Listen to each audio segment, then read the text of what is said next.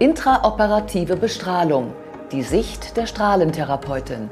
Guten Tag und herzlich willkommen zur Klinik-Sprechstunde, dem Asklepios Gesundheitspodcast mit Kirsten Kahler und Ärztinnen und Ärzten der Asklepios Kliniken. Herzlich willkommen zur Asklepios Gesundheitssendung. Wenn es darum geht, einen Tumor zu entfernen, dann ist meistens die Operation das Mittel der Wahl. Häufig wird danach noch bestrahlt, um etwaige Tumorreste im Körper abzutöten.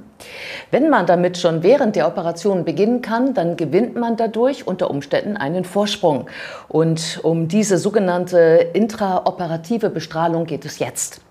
Bei mir ist Privatdozentin Dr. Silke Tribius. Sie ist Chefärztin des Hermann Holthusen Instituts für Strahlentherapie an der Asklepios Klinik St. Georg. Schön, dass Sie Zeit haben, Frau Dr. Tribius. Sehr gern, danke. Intraoperative Bestrahlung, was verbirgt sich dahinter? Was heißt das? Intraoperative Bestrahlung ist eigentlich nichts anderes als eine Art der, oder Form der Brachytherapie. Das ist die ursprüngliche Therapie oder die ursprüngliche Form der Strahlentherapie. Nämlich man bestrahlt direkt am Ort, wo man bestrahlen möchte, mit einer ganz kurzen Distanz. Und man tut das schon in der OP oder während der OP. Aha, jetzt müssen wir kurz sortieren. Das heißt also, normalerweise kommen ja die Strahlen von weiter weg. Brachi ist, glaube ich, griechisch und heißt kurz, knapp. Also das heißt, mit dem Strahlengeber ganz nah dran, da wo man hin will. Habe ich das so genau. richtig beschrieben? Ja. Genau. Der, die häufigste Form der Strahlentherapie ist ja die äußere, die perkutane Strahlentherapie und die Brachytherapie. Da gibt es unterschiedliche Formen. Geht man quasi mit der radioaktiven Quelle direkt an das Gewebe dort, wo man hin möchte. Entweder nach der Operation, nach Entfernung des Tumors, wie bei der intraoperativen Strahlentherapie. Man kann das auch tun, wenn der Tumor noch in situ ist, also im Menschen sozusagen, wie bei der Prostata zum Beispiel. Man kann auch in Körperhöhlen Brachytherapie geben, indem man sogenannte Applikatoren einfügt. Da habe ich den zum Beispiel mitgebracht. Das ist ein typischer Brachytherapie-Applikator für die ähm, Vaginalstumpftherapie, wenn der Uterus zum Beispiel entfernt wurde und man möchte am Vaginalstumpf oben die, die Rezidivwahrscheinlichkeit minimieren. Da tut man das in der Körperhöhle, ja. während man in der intraoperativen Strahlentherapie benutzen wir so einen Flap, so ein Flap-System. Das muss man sich so vorstellen, dass wenn die Chirurgin den Tumor entfernt, bleibt ein Tumorbett. Das schauen wir uns in der Operation an und schneiden diesen Flap zusammen in der Form, sodass wir das direkt in das Tumorbett auflegen und dort potenziell mikroskopisch verbliebene Zellen bestrahlen, indem eine radioaktive Quelle quasi durch diese Schleusen in diese Kugeln geht und dort sitzt und die Dosis abstrahlt. Äh, bleiben wir gerade mal dabei. Also ich stelle mir jetzt vor, es ist eine, eine Operation im Gewebe gewesen. Der Tumor ist rausoperiert worden. Mhm. Ähm, jetzt liegt der Patient da vor Ihnen mit einer offenen Wunde. Und jetzt sagen Sie, Sie legen diese Matte auf diese offene Wunde, die ist ja vielleicht viel kleiner. Genau. Dann, ähm, wie gesagt, wir werden dann dazu gerufen, wenn der Tumor weitestgehend entfernt ist, dann können wir mit dem Chirurgen oder mit der Chirurgin genau äh, quasi festlegen, welche Größe, die kann irregulär sein, also nicht immer quadratisch natürlich oder auch nicht rund, sondern kann jegliche Form annehmen. Und dann können wir uns das so anhand der Kugeln zurechtschneiden. Dann werden wir das Zielgebiet sozusagen festlegen. Dann kann es manchmal helfen, weil manchmal ist ja nicht immer alles so plan. Das kann man in alle möglichen Richtungen des Raumes auch verbiegen, dass man das festnähen muss. Oder mit schweren Bauchtüchern beschweren, sodass es auch wirklich richtig anliegt, denn man will natürlich keinen äh, Zwischenstand haben, keine Luft haben, weil die Strahlung, die hat eine sehr geringe Reichweite, die reicht immer nur fünf Millimeter in die Tiefe, sodass wir da mikroskopisch verbliebene Tumorreste bestrahlen kann. Und der beste Augenblick ist natürlich, wenn wir dort vor Ort sind, äh, der Chirurg sagt, da ist ein Risikobereich und den wir dann direkt bestrahlen. Traditionell ist das so, dass der Bauch dann zugemacht wird, nachdem der Chirurg äh, diese Risikogebiete mit einem Clip markiert zum Beispiel, die wir dann in der CT, in der Computertomographie sehen können und dann versuchen, das irgendwie zu planen. Das geht auch, aber das ist natürlich die ideale Methode, weil wir, wir können dort direkt sein, das anfassen und vor allen Dingen auch Risikogewebe, die da vielleicht stören, die Niere, der Harnleiter an die Seite nehmen, während wir das bestrahlen. Das ist der große Vorteil der intraoperativen Strahlentherapie. Also ich verstehe richtig, es liegt ganz knapp, also es liegt eigentlich genau auf dem Gewebe, das man bestrahlen möchte, weil das nicht so wahnsinnig tief geht. Mhm. Ist das dann für mich äh, ge gefährlich? Denn es gibt ja auch gesundes Gewebe. Genau, das ist halt der große Vorteil im OP, dass wir sagen, da ist die Niere zum Beispiel oder der Harnleiter, alles im kleinen Becken. Das kann die Chirurgin dann mit quasi Instrumenten an die Seite räumen oder mit äh, Bauchtüchern wegstopfen oder den Darm zum Beispiel, sodass wir quasi freien Zugang haben, dass das Risiko für eine Gewebeschädigung extrem gering ist. Ja. Und wir müssen nicht, wenn wir von außen bestrahlen, kompliziert rechnen und dann doch nicht die Dosis hinbekommen, die wir eigentlich haben wollen, weil zum Beispiel Risikogewebe in der in der Nachbarschaft sind. Ach so, und das äh, hat auch damit zu tun, dass Sie dann quasi ja vor Ort sind und, äh, genau. und den, die, die Strahlendosis am Ort selber, während Sie dann dabei sind, auch berechnen können. Genau. Wir digitalisieren das dann, diesen, diesen Flap, der wird digitalisiert. Das wird in ein System übertragen. Dann kommt der Physiker ins Spiel. Der berechnet die Dosis, die ich vorher festgelegt habe. Das richtet sich nach der Größe des Zielvolumens, das richtet sich nach eventueller Vorbelastung, ob der Patient schon mal bestrahlt worden ist, das richtet sich nach den Risikoorganen drumherum. Da sage ich, wir geben eine einmalige Dosis von 9, 10, 11, 12 bis 14 Gret zum Beispiel und dann rechnet der Physiker das um in einen Plan. Und das dauert gar nicht lange, das dauert ein paar Minuten.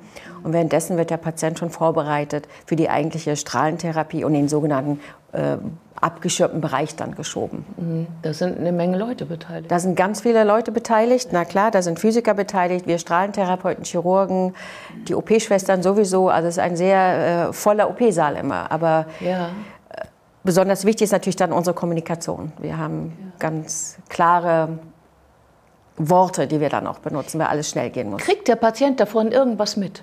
Der Patient kriegt nicht mit, der schläft zum Glück und äh, wird natürlich vom Anästhesisten engmaschig äh, überwacht, auch wenn er in diesem Strahlenbereich ist, wird über Kameras, wird alles beobachtet, sämtliche Instrumente, sei das das Bestrahlungsgerät oder die äh, Vitalzeichen werden natürlich wie bei jeder anderen Narkose engmaschig überwacht. Und wenn irgendwas auftreten sollte, wird, kann jederzeit unterbrochen werden und wir können sofort dort rein und äh, intervenieren. Ach so, das heißt, ich habe richtig verstanden, es ist nicht der gleiche Ort, sondern Sie schieben das Bett schon noch einmal ein paar Meter weiter in einen Nebenraum, mhm. wahrscheinlich wegen, wegen der Strahlung. Oder? In einen abgeschirmten äh, Sicherheitsbereich, genau. Dass der Patient dann während die Therapie läuft, während die Bestrahlung stattfindet, alleine. Wird die OP dadurch nennenswert länger? Die wird länger tatsächlich. Äh, das hängt ein bisschen ab, äh, wie die Aktivität von der Quelle, wie alt die Quelle ist. Die wird ja viermal im Jahr auch gewechselt, aber das wird je nachdem, welche Dosis wir geben wollen, irgendwie zwischen 40 Minuten und 60 Minuten verlängert sich in der Tat die OP und damit auch die Narkosedauer. Ja, genau, ist ja alles unter Vollnarkose, nehme ich mal stark an. Ist alles unter Vollnarkose. Patient schläft, bekommt davon auch nichts mit. Also einige Vorteile haben Sie da ja schon geschildert, aber ich frage mich, wie viel gewinnt man insgesamt? Also es ist ja bei, bei Krebs äh, häufiger so, äh, man hat ja nicht nur die Operation, sondern viele Therapieintervalle noch dahinter, womit auch immer. Und ähm, verkürzen die sich dadurch oder kann man die in kürzeren Zeiträumen machen? Wie geht das? Wenn wir zum Beispiel an die Sarkome denken, das sind Weichteiltumore, die häufig äh, hinten retroperitoneal liegen, also tief im Becken zum Beispiel. Das ist die ideale Form, äh, dass man einen Teil der Strahlentherapie quasi in die OP verlegt. Denn häufig muss man danach eine sogenannte postoperative Bestrahlung geben zur Verbesserung der lokalen Kontrolle. Man gibt also einen Teil der Dosis, die man eigentlich dann postoperativ perkutan, also von außen geben würde, schon in der OP, sodass sich danach der perkutane, der äußere Teil der Bestrahlung deutlich verkürzt. Mhm. Ja? Also wir reden da nicht von sechseinhalb Wochen, sondern von vier Wochen. Also das ist schon äh, relevant. Und wenn man eine hohe Einzeldosis gibt, ist die biologisch auch wertvoller. Also es ist, wenn man einmalig 10 Gre gibt zum Beispiel, ist das biologisch wertvoller, als wenn man fünfmal 2 Gre, das ist unsere Einheit, gibt. Ja, äh, dann frage ich mich, war, äh, warum macht man das nur in Gänsefüßchen einmal? Also immerhin einmal, gleich am Anfang. Könnte man nicht diese vielen Therapiezyklen verkürzen auf drei Stück und die immer im Körper? Oder ist das jetzt utopisch? das ist so mit großen Bauch-OPs. Sie müssten ja dann im Abstand von einer Woche oder zwei Wochen immer den Bauch aufmachen und dann wiedergeben. Das, glaube ich, ist nicht wirklich sinnvoll. Aber es gibt natürlich auch Formen der Brachytherapie. Äh, bei beispielsweise bei der Prostata, dann kann man eine Afterloading-Brachytherapie auch machen im Abstand von einer Woche. Aber da muss der Bauch nicht aufgeschnitten werden, da wird die Prostata mit sogenannten Nadeln gespickt, die werden dann auch entfernt, der Patient geht nach Hause. Das ist mit großen Bauch-OPs äh, sicherlich nicht sinnvoll. Ja, da ist ja das Ziel, nach der OP den Bauch wieder zuzumachen wegen Infektionsgefahr etc.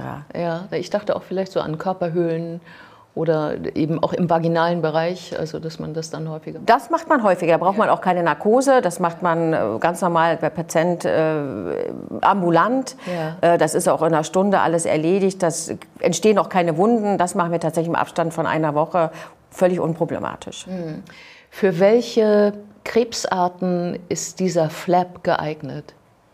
Also dieser Flap ist natürlich geeignet für Sarkome, für Weichteilsarkome, die äh, operiert werden und dann intraoperativ bestrahlt werden. Auch zum Beispiel ähm, Rezidive, also Patienten haben Tumore, die kommen wieder an ungeeigneten Lokalisationen, äh, wo man dann Patienten schon vorbestrahlt sind, vorbelastet sind, dass man den Tumor dann weitestgehend entfernt und mikroskopisch verbliebene Reste zum Beispiel entfernt. Bei Kolorektalkarzinom, also beim Rektumkarzinom oder beim Analkarzinom, da kann sowas zum, ein, zum, zum, zum Einsatz kommen. Ja, und ähm, diese intraoperative Bestrahlung als solche, ähm, ich nehme mal an, so lange wird es die ja noch nicht geben. Ähm, wie ist denn da der Plan? Also die, die, die Forschung geht ja weiter und man versucht ja Behandlungszyklen zu verkürzen, den Patienten nicht so zu belasten, gerade wenn er selber vorbelastet ist, krank ist und so weiter. Eigentlich muss man ehrlicherweise sagen, die Brachytherapie ist die Urform der Strahlentherapie. Ja, also das geht zurück in die 20er Jahre oder sogar noch eher. Da hat man zum Beispiel Patientinnen mit Uteruskarzinom man Radiumnadeln reingelegt. Also das ist eigentlich die Urform der Strahlentherapie, bis dann äh, die Röntgenröhren äh, zum Einsatz, klinisch zum Einsatz kamen, bis es dann die modernen Linearbeschleuniger gab. In den 90er Jahren ist eigentlich die Brachytherapie ehrlicherweise die Urform der Strahlentherapie. Ja. Wie ich schon erwähnt habe, es gibt unterschiedliche Formen der Brachytherapie. Technologie entwickelt sich auch.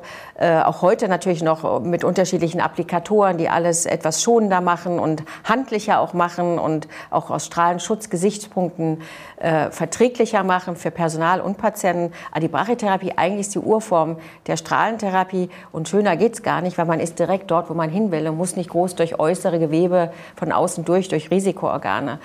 Und ähm, die Kombination ist sicherlich auch charmant, aber ähm, und ich denke, es hat jede Form der Strahlentherapie hat ihren Einsatz, je nach Situation, je nach Tumorerkrankung oder halt eben auch die Kombination. Ja, vielen Dank für das interessante Gespräch. Ich danke Ihnen.